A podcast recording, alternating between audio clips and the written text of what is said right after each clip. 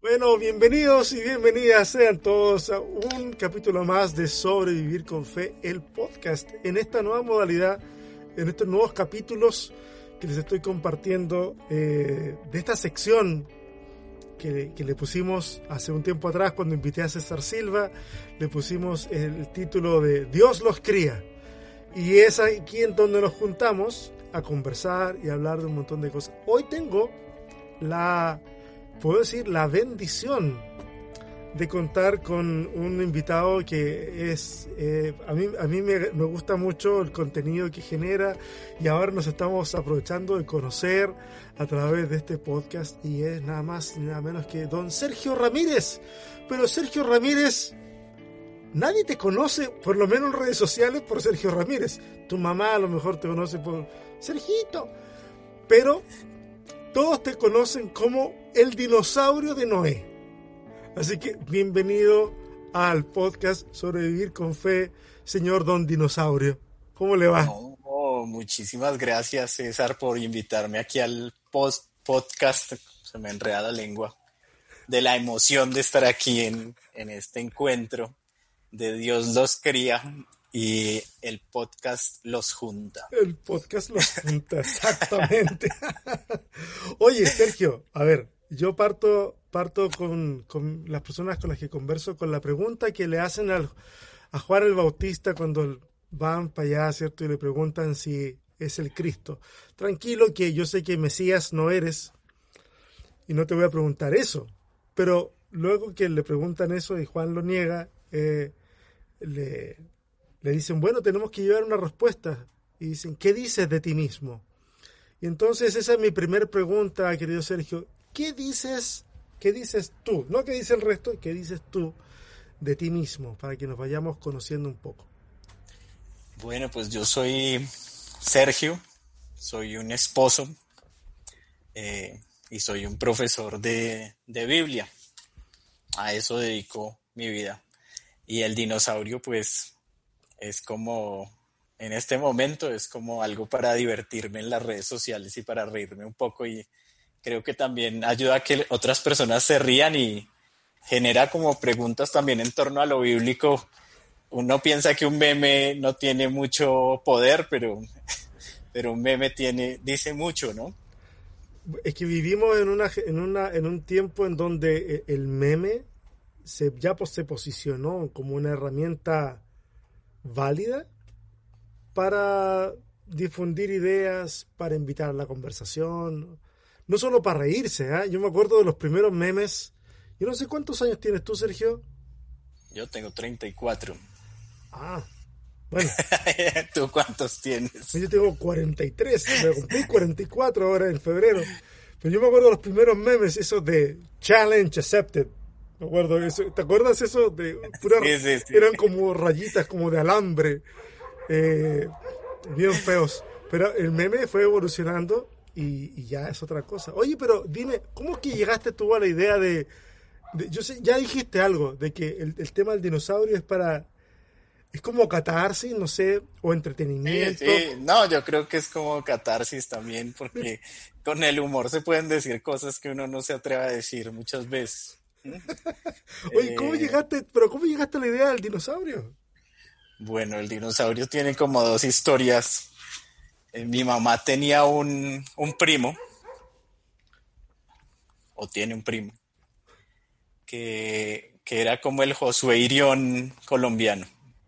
Okay. Entonces, venía a la casa y llenaba las paredes de aceite y nos botaba todos los juguetes a mí y a mis primos. Entonces, eh, una vez que llegó, yo tenía una colección de dinosaurios y él llegó y pues botó todos mis dinosaurios porque él decía que los dinosaurios pues no eran eh, no eran bíblicos. de Dios, no eran bíblicos, sino eran, no eran de Dios, bueno. Y, y, y, bueno, cuando estaba pensando en hacer este, este proyecto, hablé con un amigo y, y le dije, bueno, yo quiero hacer algo así como, como gracioso, ponerle un nombre gracioso, que, que sea también un poco controversial, porque el dinosaurio de Noé es como algo irónico, ¿no? Mm. Eh, entonces, eh, él me mostró un meme, precisamente de ahí surgió, además de toda la historia anterior que reforzó, creo yo, el, el, concepto.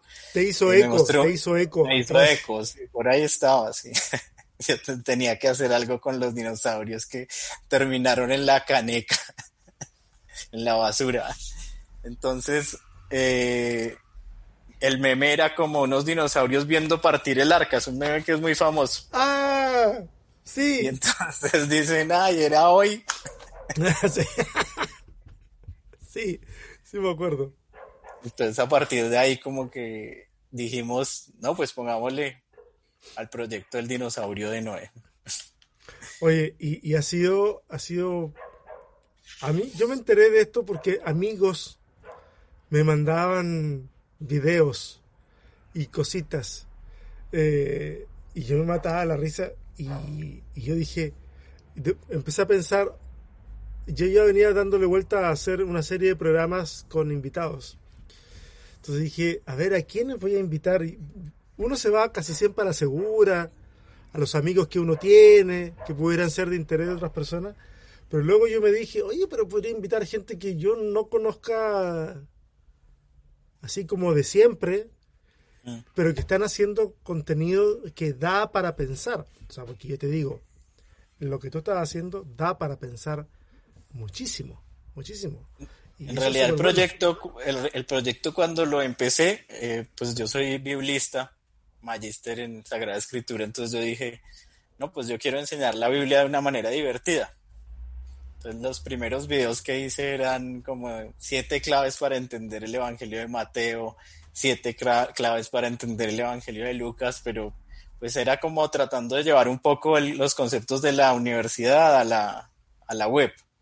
Claro. Como de manera sencilla, pero todo se disparó con el video de, de Calvino Rodríguez. Eso como que generó... No, y, eh. y deja que no, solamente se dispara, sino que el tema del neocalvinismo hoy en día en Latinoamérica eh, eh, da, para, da para hablar un rato. Entonces me imagino yo que, no, me imagino que no solamente te aplaudieron, sino algunos quisieron aplaudirte la cara, me imagino. Pues lo que quería un poco era eh, con el humor tocar lo intocable pude haber empezado con el de los pentecostales, que es como más común, eh, este, esta línea como del humor en torno a lo pentecostal es, es como tradicional, ¿no? Se conoce ya de, de, antaño que lo pentecostal tiene unas características que generan eh, eh, gracia, ¿no? Digamos. Y están, más y están más acostumbrados también los pentecostales a la, a la parodia. A la parodia, sí. Mm. Entonces, por ejemplo, si cuando uno ve un, un comediante haciendo una parodia de un predicador, la parodia del predicador que hace es del predicador pentecostal, ¿no? Claro. Eh, pero aquí la idea era empezar a tocar como aquellos temas o aquellas corrientes o grupos que, que se presumen intocables y que por medio del humor podemos mostrar que también hay cosas graciosas y que de la fe también podemos reírnos en cierta manera, ¿no? Entonces toqué como dos grupos de los que no vi que había mucho humor, que eran eh, los judíos mesiánicos y los, Ay, señor. Y los reformados, ¿no? Oye, el de los judíos mesiánicos me sacó, me sacó de onda con la máscara usaste una mascarilla como kipá. Pero no tenía un kipá, tocaba mirar que... Fue, muy, muy COVID. El, se nota, desde del tiempo del COVID. Cuando la gente en 200 años analice este fenómeno, van a decir, ah, sabía. dato curioso, trivia, ¿por qué el dinosaurio de Noé usó una mascarilla como equipaje? Por, la pandemia del 2020. Oye, ¿cómo han sido las reacciones o sea, me imagino que han sido variadas, pero cuéntame, ¿cuáles han sido las que, por ejemplo, más te han impactado? No sé. No, no, en general le he visto como buena acogida de las personas. Les, les parece gracioso al 95%. Por ahí hay un 5% que, que piensa que, que, es una ofensa o, y me insultan y, me escribe un, señor que, que, se llamaba en Facebook Ben, eh, bueno, era, era Calvino Rodríguez, era, no Calvino Rodríguez, sino era, eh, era el judío mesiánico, pero, o sea, se materializó el video en una persona y la, y la persona me escribió insultándome, pero, pero no, en general, eh, gracias a Dios, la mayoría, el 95% te digo, me escriben yo soy reformado y me dio mucha risa el video. Eh, yo soy pentecostal y me pareció muy bueno. Yo soy judío mesiánico y me encantó el video. Sí, o sea, las personas también creo que necesitamos reírnos de nosotros mismos, ¿no? Sí, y yo creo que, yo creo, mira, finalmente cuando la gente se molesta por algo, en realidad es porque el tema le importa. O sea, de alguna manera, no sé, a mí también de repente me escriben para decirme muchas cosas feas. Aunque debo serte honesto, el, el último tiempo ya bajó mucho la hostilidad. Pero de repente llega alguien y, muy, muy, muy... Y de repente uno tiende, no sé si te pasa a ti, pero a mí me pasa, a veces uno tiende a enfocarse más en esa opinión negativa que en el feedback positivo. Tal vez porque el, negativo como que mete mucho ruido. Y, resulta que, bueno, yo por lo menos aprendí a lidiar con eso pensando en que si esa persona se molesta mucho, seguramente es porque algo que para esa persona es súper importante. Y, trato de, de, calmar un poquito los ánimos, pero bueno, no siempre resulta. sí, sí. Fíjate que, que eso me pasó en los primeros días, pues, pues claro, yo no, estaba acostumbrado a tanto flujo de personas en la página ni en el canal de YouTube. Eh, me escriban algo feo y yo, pues no, lo feo es como en lo que uno se tiene que centrar. No, no, poco a poco fui entendiendo que, que eran más los comentarios positivos. Y, y eh, en la primera semana me escribieron algo feo y lo publiqué como para que...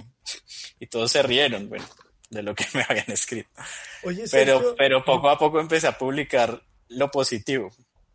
Sí. Entonces, aquellas frases que, que, me decían ánimo, sigue adelante, que me gustaban mucho, Dios te bendiga, eh, me encantaban, entonces las compartía también como eso es lo que me debe importar, pienso yo. ¿Tú crees que nos falta sentido del humor al interior del aparato religioso? Porque, me, me, mira, yo, yo lo veo de dos formas, ¿ah? Y tú puedes estar, tener una perspectiva obviamente totalmente diferente y, quisiera saberla, o la misma, no sé. Pero a mí me, se me hace mucho de que hay gente que en su congregación son muy rígidos en muchas cosas, pero fuera se permiten reírse de, de, de cosas como las que haces tú, pero pareciera que en lo formal, cuando ya se estoy en el espacio que, entre paréntesis, personas que nos están escuchando, nos están viendo. Eh, cuando usted le da like a un video del dinosaurio de Noé, a su pastor, a su pastor, se le activa una campanita en su, en, su casa. O sea, su pastor puede ver cuando usted le da like a un, a un video del dinosaurio de Noé, y entonces usted no saca nada con llegar a su iglesia y decirle, no, este desgraciado, las cosas que publica, porque su pastor sabe él tiene una bola mágica en donde sabe todos los que le dan like a, los videos. Pero dicho eso, como que de repente hay como una especie de doble estándar. Pero yo no sé, ¿tú, crees, crees que nos falta sentido del humor al interior de la iglesia? Eh, pienso que no se ha trabajado mucho. O sea, no hemos reflexionado como iglesia en, el humor. Eh, el humor es, es algo, una realidad en nuestra vida, nos encanta reírnos, nos gusta, eso nos alegra, nos, nos anima, pero pienso que a veces eh, lo fano y lo profano están muy, el, humor es visto como lo profano, ¿no? Como lo, lo que es fuera del templo, como tú dices, ¿no? Pro, en latín, fano lo que, lo que debe estar fuera del templo y en el templo tiene que estar lo fano, lo sagrado, lo... pero ¿por qué en el humor no podemos encontrar a Dios? Porque en la risa no podemos encontrar a Dios. Eh, hay un libro muy bello que es El humor de Jesús, de Eduardo Arens, donde nos muestra cómo, pues a partir de una, una lectura de los evangelios muy particular, eh, podemos ver que Jesús en ciertos momentos también tenía eh, su humor, ¿no? Yo me lo imagino diciéndole a Felipe, ¿dónde vamos a sacar panes para alimentar todo, a toda esta gente? Y, y, y pues la cara de Felipe, yo me imagino que se lo decía como con, con un poco de gracia, él sabiendo lo que iba a de ironía. De ironía, sí, sí. Oye, a lo mejor, a lo mejor ese puede ser, mira, tú sabes, han, han aparecido varias personas en redes sociales durante los últimos años que están haciendo un intento de poder llevar a la reflexión simplemente riéndose un poco de la religión. Eh, a, lo mejor, yo conozco el libro de Arens, es muy bueno, pero eh, a lo mejor haría falta un nuevo texto para esta generación. Eh, puede ser los, hechos apócrifos de los dinosaurios. los hechos apócrifos de los dinosaurios. claro, cómo usar el humor, el sarcasmo, la ironía, la crítica mordaz del humor para llevar a, a, pensar en, sobre la fe. A lo mejor es un pañuelo que tú quisieras agarrar y que pudieras convocar a otros, no sé, es una idea, porque yo no lo voy a hacer, no, no tengo las herramientas ni la gracia para hacerlo, pero creo que quienes han explorado esa beta eh, harían, no sé, a lo mejor sería una, una buena idea. Y tengo por, en, en mi cabeza por ahí alguna editorial que estaría interesada en, en hacer algo. No, no es ninguna indirecta a Juan 1.1, es, es solamente una solamente una idea. No sé.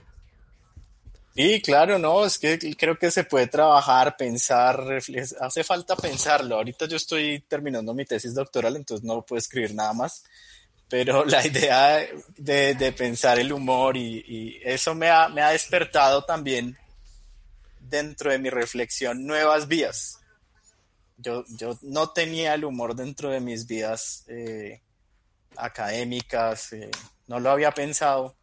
Había leído algunas cosas del humor de Dios, del humor en los evangelios. Un profesor en Medellín, aquí en Colombia, que trabaja el tema de lo, del humor en la Biblia. Pero se me abrió una vía nueva de reflexión en torno al tema del humor, que, que me parece que, como tú dices, se puede trabajar. Y, y yo es que yo, realmente no es que sea tan gracioso. yo soy más bien un poquito eh, eh, calmado, pero, pero ahí. Oye, eh, yo me he dado cuenta que las canciones que usas, ¿cómo es el proceso creativo? Porque yo, la melodía va por una parte así como muy parsimoniosa, pero de fondo yo escucho una batería como de blast metal, así como... ¿Qué, onda eso? A ver, cuéntame. Cuéntame. No, pues todo el proceso de producción es... Primero hablo con alguien que sea de la, de la denominación, así es como el proceso. Entonces hablo con un amigo reformado, con un amigo judeo-mesiánico. Ahorita voy a lanzar, el próximo que va a lanzar es de, de los apologistas. Uy, ok. Entonces. Evidencia que exige un veredicto. Entonces, por ejemplo, esa. Entonces yo cojo y, bueno, digo, le pregunto, bueno, cuénteme cosas como graciosas de, de ustedes. Entonces, bueno, me cuentan todo el cuento y después me pongo a escribir el, la letra de la canción. Ese es como el primer paso. Después cojo una guitarra porque es que yo en mi casa no tengo sino una guitarra acústica. Cojo una guitarra en un programa de edición de video, grabo la guitarra y la voz con un clic de, de YouTube. Ajá, de metrónomo, sí. De metrónomo, sí. Luego le meto el bajo. Ahí con la misma guitarra, eso no. Ah, ok. no es que yo tenga un bajo, sino con la misma guitarra acústica, no tengo ni amplificador, ahí me toca y después busco una batería que tenga el metro. ¡Ah! ¡Es así! Entonces, pues puede ser una batería punkera o metalera o lo que. Sí. Entonces, con que a mí me cuadre con el metro no me importa que la batería sea metalera.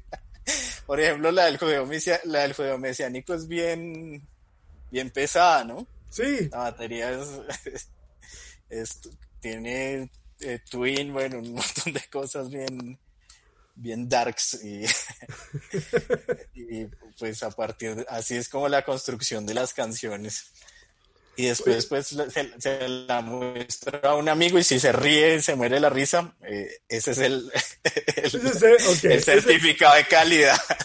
Ese es el visto bueno para lo público sale.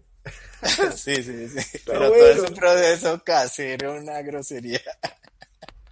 Oye oye qué diría bueno pregunta esta es una pregunta seria. Hmm. ¿con qué dinosaurio te identificas más? ¿Carnívoro o herbívoro? Carnívoro. Carnívoro. Y entre los carnívoros, ¿cuál es tu dinosaurio? Pues el, que hemos usado. Porque tú firmas con un dinosaurio verde de cuello largo y ese es herbívoro. Sí, ese es herbívoro, claro. ¿Cuál es tu dinosaurio? No, no, pero el logo de el logo oficial es un tiranosaurio como Rex con barba. Ah. Ese es ah, el oficial ok, es con barba. Sí, un tiranosaurio rex con barba. Este fue el logo oficial que me lo hizo una amiga que hace unos años tenía una página de humor también, que se llama El Panderetólogo Anónimo. ¿El qué? El, el Panderetólogo Anónimo. Ok. Entonces era una página así de Facebook que tenía muchos seguidores hace unos años. Ella me hacía dibujos, ella es como diseñadora. Ajá y ella me hizo al dinosaurio de, de Noé basándose en un tiranosaurio Rex con barba. Ah, Oye, ¿quién nos diría, quién nos diría el dinosaurio sobre nuestras teorías que son entre teorías y conspiraciones sobre el fin del mundo? Mm. Ya ves que anda mucho, anda mucho como que de tanto en tanto nos baja a nosotros en el mundo cristiano evangélico, como que nos baja la onda escatológica. Es como una ola ¿ah? constante, cada cinco, cada diez años, dependiendo de los personajes de la cuestión pública, dependiendo de la contingencia, cuántos terremotos, erupciones, porque somos bien cataclísmicos, entonces ya estamos anunciando que se escuchan las trompetas, ¿cierto? Eh, ¿Qué nos diría, qué, ¿Qué diría el dinosaurio sobre nuestras teorías de fin de mundo? Pues yo he sobrevivido al día 6 del mes 6 de 1996, luego sobreviví al Y2K, luego sobreviví al apocalipsis maya. Eh, lo que yo le diría a, cualquiera que, quiera hacer como una teoría del fin del mundo o que quiera hacer un, un, grupo religioso apocalíptico, le diría que no de fechas, porque, aunque ponga una fecha muy lejana. Eh, una fecha como para después de morir, cosa que si le van a echar la culpa a alguien ya no... Algo así. Pero eh, pienso que, que que es tanto a veces la desesperación de las personas y tanto el caos que vivimos que, que las personas anhelan una intervención final de Dios. Eso es lo que, lo que presiento, ¿no? Como en el libro del Apocalipsis, ¿no? Como que Dios intervenga en el mal de la historia y nos libre. Y... Oye, pero, oye, dinosaurio, pero nosotros, a nosotros no nos... Oye, brother, nosotros no nos ha tocado nada. No, no, no, no, pero... no, te, no nos han perseguido, no nos han azotado. O sea, digo, habrá gente, por supuesto, como en toda, toda realidad, que la habrá pasado muy mal, pero como que el, la onda escatológica, eh, esa, esa apocalíptica que se desarrolla ahí en, eh, hace, hace dos mil años, como que, como que iba en, sentido de, una situación de mucha crisis. Hoy día, hoy día nosotros vemos a alguien que nos cae mal y ya le decimos que es el anticristo. O sea, no, no, no habremos bajado mucho nosotros, nuestros estándares para el anticristo. sí, sí, sí. Es como anticristito. Hemos, sí, claro, ¿no? A lo largo de la historia, todos estos eh, dirigentes que han, eh, que han hecho maldades con los pueblos, se les ha catalogado como el anticristo, ¿no? Ha sido como, como esa la idea de, de la mayoría de las personas. Pero realmente, hablando como del mal y del sufrimiento, pues sí, yo creo que el sufrimiento en los primeros siglos era muy grande, ¿no? Pues eh, morían aserrados, eh, crucificados, decapitados, como Pablo. Bueno, ahí cada uno moría eh, en medio de una violencia cruel, ¿no? Sí, claro. Pero también entiendo que, que hoy el dolor, el sufrimiento de las personas, ¿no? siempre llega con la mayor intensidad, es decir, no hay medidas de sufrimiento, no hay medidas de dolor. Sí, creo que la gente a veces está desesperada y en este tiempo que de la pandemia que, por ejemplo, en mi país tanta gente se quedó desempleada o perdió a sus familiares o pues anhela una intervención de Dios en la historia al estilo de los textos apocalípticos mm. en medio de sus desesperaciones y angustias, ¿no? es que allá nos crucificaban y sí, pues aquí tenemos otros problemas, pues no nos están persiguiendo para matarnos algunos, porque aquí en mi país también hay mucha gente amenazada. Eh, Esa es otra realidad que es súper dura también, sí. Pues no es la misma violencia, pero también hay violencia y también hay sufrimiento y también hay dolor, pienso yo. Mm. Entonces, eh, detrás de ese sufrimiento, detrás de que en nuestro, en mi país, por ejemplo, vemos en las noticias todos los días muertes, todos los días asesinatos, todos los días amenazas, eh, decimos, está como ese anhelo también de la comunidad de las comunidades joánicas del primer siglo, perseguidas por los emperadores, de que Dios venga, intervenga y acabe con esto. Bueno, pero esa es una cara, ¿no? Mm. Pienso que hay otra cara y es que nos volvemos fatalistas para no hacer la obra y, o para no, no vivir el reino de Dios. entonces, pienso que esa es otra manera de verlo y, entonces, no, es que ya se va a acabar y es que el mundo ya se va a acabar, no, es que ya se está cumpliendo, es que la luna roja, es que los terremotos, es que la Biblia habla del coronavirus, es que hay mil cosas.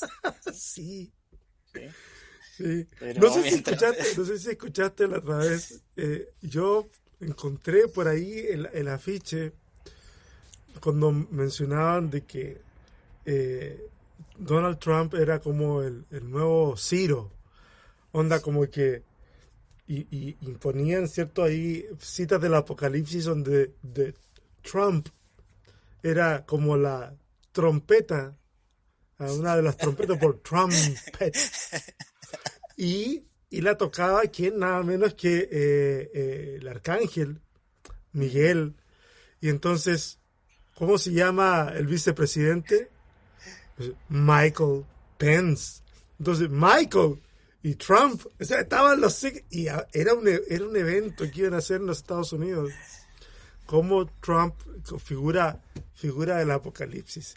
La verdad que punto por creatividad, punto por creatividad, o sea... no, y cada cosa que escuchamos eh, haciendo estos, eh, estas eh, relecturas, no digo yo, unas relecturas del texto, aplicándolas a, a nuestras realidades, bueno, es una hermenéutica un poco descuidada, digo yo, pero creativa al fin y al cabo, como tú dices. punto, punto por creatividad. Punto por creativo sí está. Mala la hermenéutica, pero buena la creatividad. Cero, cero en hermenéutica, 10 en creatividad. Promedio 5, no pasa, no pasa, no pasa. Perdió, perdió. Necesita, necesita 6, 6,5, pero, pero, pero 10 en creatividad. No, y no solo eso, cualquier cosa que pase, se, aparece una persona en YouTube haciendo un video diciendo que es el fin del mundo y que se está cumpliendo el apocalipsis. Hace unos años un amigo me mostraba un video de cuando se murió Juan Pablo II, que iba a resucitar al tercer día y que eso ya iba a ser como el inicio del, del apocalipsis y ponían un montón de versículos y mostraban todas las pruebas. Bueno, todavía estamos esperando que resucite el viejito.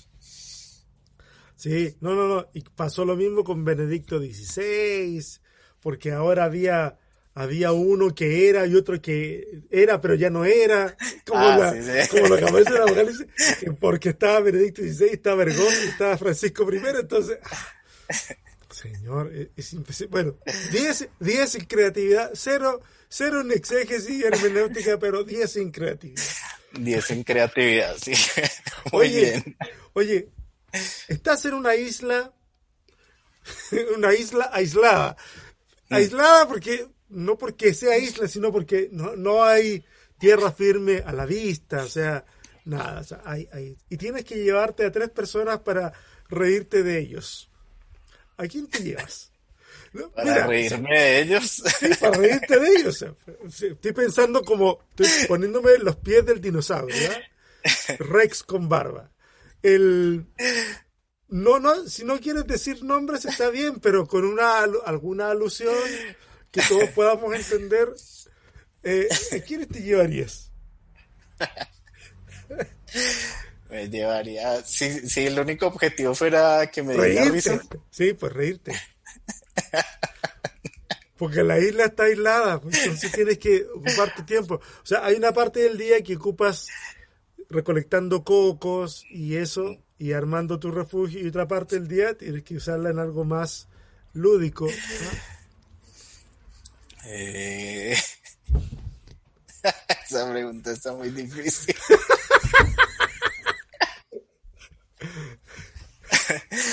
Eh, a, a mis personajes los, los haría ¿Tú te llevarías a tus personajes?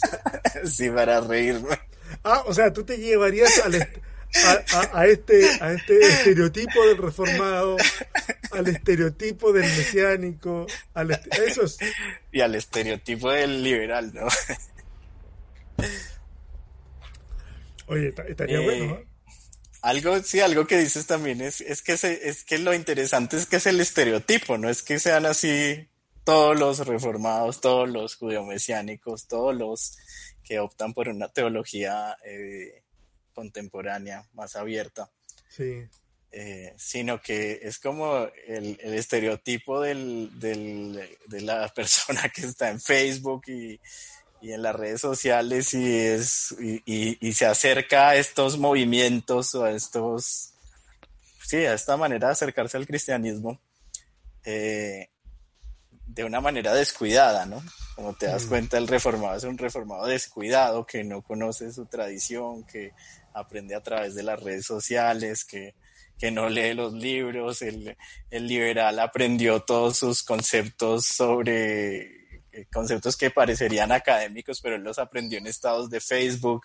El, el, el judeo mesiánico pues no asume, no habla hebreo, no habla inglés, bueno, está ahí como, como en un... pero de seguro desciende de las 10 tribus perdidas. De seguro Es un desciende hecho, es un hecho, diez. sí. Eso sí es seguro, claro. Sí, y que seguro. el Nuevo Testamento se escribe en hebreo, por supuesto. Claro. Chalón por eso. Chalón. Chalón, eh, chalón, chalón. Y fíjate que me dijeron que en Perú chalón era una cosa como toda grotesca. Ah, sí. Sí, sí. Pues yo no sabía. Chalón. Oye, eh, pero, pero hagamos, hagamos ficción, hagamos ficción. Bueno, todo esto es ficción, pues, lo que estamos hablando. Pero hagamos una ficción interesante. A ver, te dicen, alguien por ahí, alguna fuerza oscura por ahí, dicen, este tipo, este tipo ya nos está colmando la paciencia, eh, todo el mundo tiene su precio. Entonces vamos, lo vamos a llamar y le vamos a decir, oye, eh, señor Don Dinosaurio Rex con barba. Tenemos 50 mil dólares para comprarle su idea al dinosaurio, pero ya para que se deje usted de andar fregando por ahí y deje de reírse. Eh, eh, ¿Qué le dirías? Esas preguntas que me estás haciendo hoy están una locura. Es ficción, es ficción, es, ficción. Eh, eso es como me siento en el desierto y, y tú eres el diablo. Fui, fui al desierto para encontrarme con Dios y me encontré con Satanás. Eh, ¿Qué te dijera? ¿Cuánto es? Puede ser en billetes de Son 50 mil dólares. No, no, pues es que no debemos dejarnos comprar nuestros, nuestras ideas, nuestros proyectos, nuestros sueños, ¿no?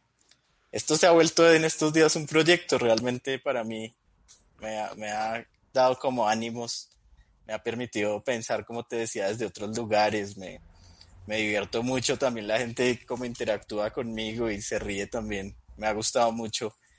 Entonces, pues esas cosas no tienen precio, la verdad. Y, y, sabes que creo de que eh, independientemente de que uno se ríe mucho con este tipo de cosas, yo creo que de alguna manera eh, sí impulsa la actividad de reflexionar la fe y de pensarse. Porque a lo mejor alguien se ve reflejado, decir que se enoja, que te escribe cosas feas, eh, tal vez después cuando ya se calma y se piensa un poquito el asunto, a lo mejor se puede dar cuenta. Ah, no necesariamente, te lo digo, disculpa, no, no, no, quiero, no quiero ponerme a dar consejos ni nada, no estoy en ninguna posición de dar consejo pero a mí me ha sucedido, Sergio, que hace 10 años alguien me basurió, me dijo de todo por una algo que yo publiqué. Y que después de un tiempo, eh, te digo, 10 años o 8 años, ah, me han escrito y me han dicho, ¿sabes qué? Eh, recuerdo hace tanto tiempo atrás pasó esto, esto, y yo escribí esto, y bueno, quería disculparme y quería pedirte que un consejo frente a esta situación. Y es que, y es que la vida ah, es una maestra muy interesante porque a veces te lleva por ese mismo camino que tú dijiste, yo no lo voy a transitar porque creo de que está y de repente uno no se da cuenta cuando de repente pestañea y se da cuenta que está ahí. Y que ya tus, tus zonas eh, seguras ya no las tienes. Y que a lo mejor tienes que recurrir a ese hereje o a ese dinosaurio que un día, que un día despreciaste. Entonces, que fíjate que, que, lo que dices me, me impacta mucho porque, porque en estos temas, estos temas son delicados, ¿sí? Eh, sí son importantes para muchas personas y, y a veces pueden lo que tú dices, herir susceptibilidades. Es como, yo pienso en, en, las personas que me ven como el, el estudiante de primer semestre de teología. Llega a su clase de introducción bíblica y uno le manda todas las bombas de los estudios bíblicos y queda en shock, eh, no sabe qué hacer, se quiere salir de estudiar, eh, todo lo que me enseñaron en la iglesia era, no era como debía ser, eh, y sale desesperado de la clase. Pero poco a poco, como tú dices también, en el camino, va redescubriendo su fe y redescubriéndose a él mismo. Mm. ¿Sí? Entonces, a veces lo que me encanta lo que dices porque también en el humor eh, se están como, como moviendo pilares de la fe, cosas en las que hemos construido que no es en las que debemos construir. ¿Sí? Sí, totalmente. Es decir, si, si yo les digo a mis estudiantes de cuando doy introducción a la Sagrada Escritura, si se le cae la fe en esta clase, es porque no estaba sobre los pilares donde debía estar construida sobre una serie de cosas que parecen intocables, pero que con un dedito se pueden tumbar. Son hermosos castillos de naipes. Hermosos castillos de naipes. Son el rey desnudo. Exacto. ¿Mm?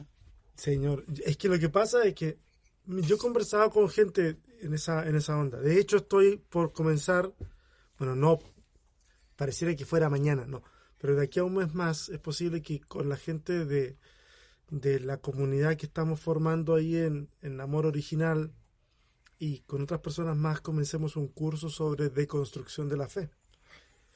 Y, y me ha tocado hablar con muchas de, las personas que están interesadas en eso. Y mucha de esa gente se, en ese proceso de aprender se han sentido engañados por la religión. Y yo he tenido que explicarles que la religión nunca quiso engañarlos. Que, que lo más probable es que aprendieron como aprendieron porque el que les enseñó no sabía de otra forma. No sabía de otra forma, no los quisieron engañar, no les quisieron meter el dedo en la boca, simplemente no sabía de otra forma. Y hizo a lo mejor un trabajo, en algunos casos, con amor, en otros casos de una forma bastante desgraciada, eso no hay ni cómo, ni cómo defender a algunos, pero eh, en muchos casos lo trataron de hacer bien, pero le salió medio mal. Y, y a lo mejor eso y a lo mejor eso termina pasando a veces con, bueno, lo que le pasa a, tus estudiantes y lo que le está pasando a mucha gente. Y sí, fíjate que, que, otro problema que veo de lo que, discúlpame, te interrumpí. No, no, no, no, sí, yo te iba a eh, pasar la... Eh, aprendimos a sumar con manzanitas, ¿sí? Entonces, dos manzanitas dan una manzanita y otra manzanita da dos manzanitas. Luego cambiamos las manzanitas por números. Luego hicimos divisiones, multiplicaciones, eh, todo tipo de operaciones matemáticas complejas eh, de cálculo inferencial, bueno. Pero con la fe nos quedamos con la manzanita.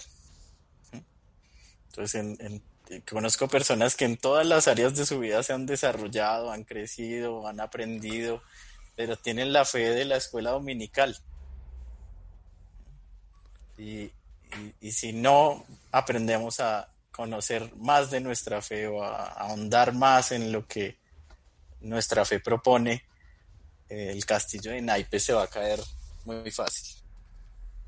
Así es. Es cierto, es cierto lo que tú dices. Hay gente que se ha preparado en un montón de áreas, pero no quiso avanzar más en, la cuestión de la fe. Y es, es, es, es un fenómeno muy curioso, muy curioso. Tenemos muchos de esos casos en, nuestras iglesias. Oye, Sergio, gracias, gracias por sentarte a conversar un rato conmigo. No, gracias a ti, me encantó esta conversación, la verdad. Gracias por todo el trabajo que estás haciendo. De verdad que es un trabajo admirable, de verdad que sí. Eh, cuando tú me cuentas cómo, cómo es que hacen las canciones y todo eso, eh, es muy, de verdad, no lo digo como algo malo, sino como algo bueno, es muy de la cultura meme. Cómo, cómo es que lo haces, con la forma en que lo vas armando. Y creo que se percibe lo auténtico. ¿ah? Creo que más producción a lo mejor, no sé si le restaría autenticidad, no lo sé, pero engancha con la gente a un nivel, a un nivel que otras cosas no, no lo hacen. Eh, muchas gracias por enseñarnos a pensar sobre la fe usando la risa como, como, como un intermediario. De verdad que sí. Muchas gracias, Sergio. No sé si quieres decir algo antes de que terminemos. No, agradecerte, César, por la invitación. Eh, como te digo, yo no soy tan jovial como, como parezco en los videos pero siempre estos espacios de diálogo, de encuentro con los hermanos, pues son enriquecedores, la verdad, y, también me animan a seguir con estos proyectos. Tú también, que has sido un referente de, la comunicación de la teología y la Biblia en las redes sociales, pues eh, también tu vida me anima a, seguir adelante, te agradezco. Aquí vamos caminando y nos vamos animando entre todos, amigos. Así que muchas gracias. A ver si, a ver si eh, nos sigue sorprendiendo en el tiempo con, con, mucha más creatividad, muchos más memes. Eh, te doy así la primicia de los de las próximas canciones que vienen. Una es eh, la que te digo de los apologistas y la próxima. espera, un poquito, espera un poquito. Hay un hay un zumbido de fondo de repente, ¿lo escuchas tú? Ah, cuando tú hablas, en el último, los últimos dos minutos ha ocurrido un zumbido. Ahí ocurre. Ahí ocurre el zumbido. Está el zumbido. ¿Qué será? ¿Ahora? Sí. Hola. Ay, cuando, cuando hablas, en serio. ¿Qué será? Rarísimo. Rarísimo. Pero a ver, no importa. Cuéntanos cuáles Ah, bueno. son lo que viene. Lo que viene el que te dije ahorita del apologista y el otro es cómo triunfar en la música cristiana. ¿Listo? Uy, Entonces, ahí les dejamos la primicia y, y gracias a la gente que nos está viendo, si son del dinosaurio de Noé, si siguen a César, entonces síganos. eh, crúcense. Hagamos un crossover. y pues que podamos tener otros diálogos de otros temas con César sería interesante. Yo estoy abierto para lo que sea, amigos. Si un día dices, oye, podríamos conversar acerca de tal y tal tema y nos armamos otro podcast. Eso, este, esta es una puerta. eh, ah, es- disculpa, no, no, no que esto no es una puerta así como que se abre de las oportunidades ni nada. No sé, esto yo creo que no es una oportunidad como para, para nadie, así como de, "Oh". no, no, no. Pero estas son puertas que creo que vamos abriendo y que la idea es mantenerlas abiertas, siempre.